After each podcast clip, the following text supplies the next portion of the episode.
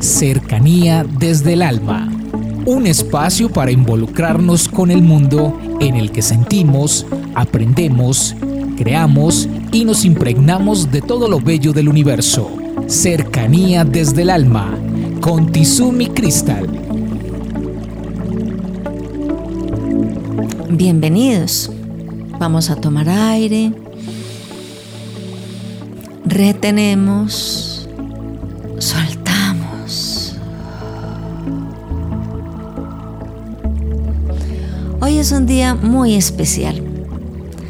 El tema es el poder de las palabras. Cuando nosotros hablamos, nuestras palabras deben ser la expresión de nuestro corazón.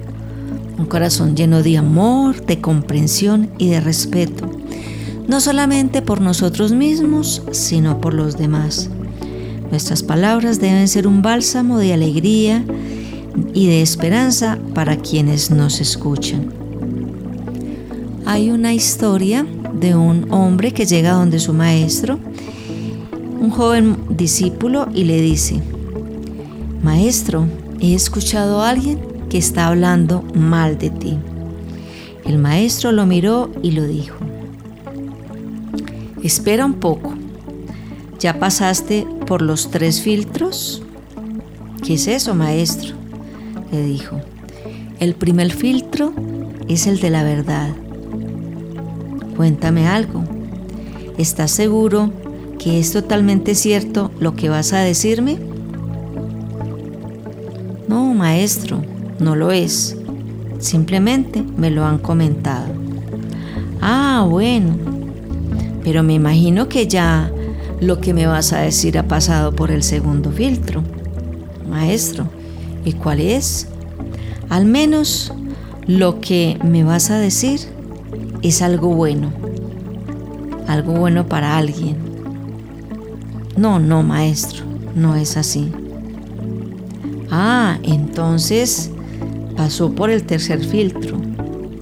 ¿Cuál es, maestro? Es necesario que yo lo sepa. Lo que quieres contarme lo debo saber. No, no, no es necesario.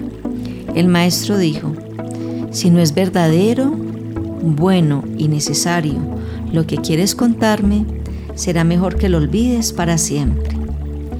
Si en los procesos de comunicación, cuando nosotros hablamos de los demás, hablamos con los demás y expresamos con las palabras tantas cosas, manejáramos realmente la conciencia, tendríamos mucho celo en pronunciar palabra.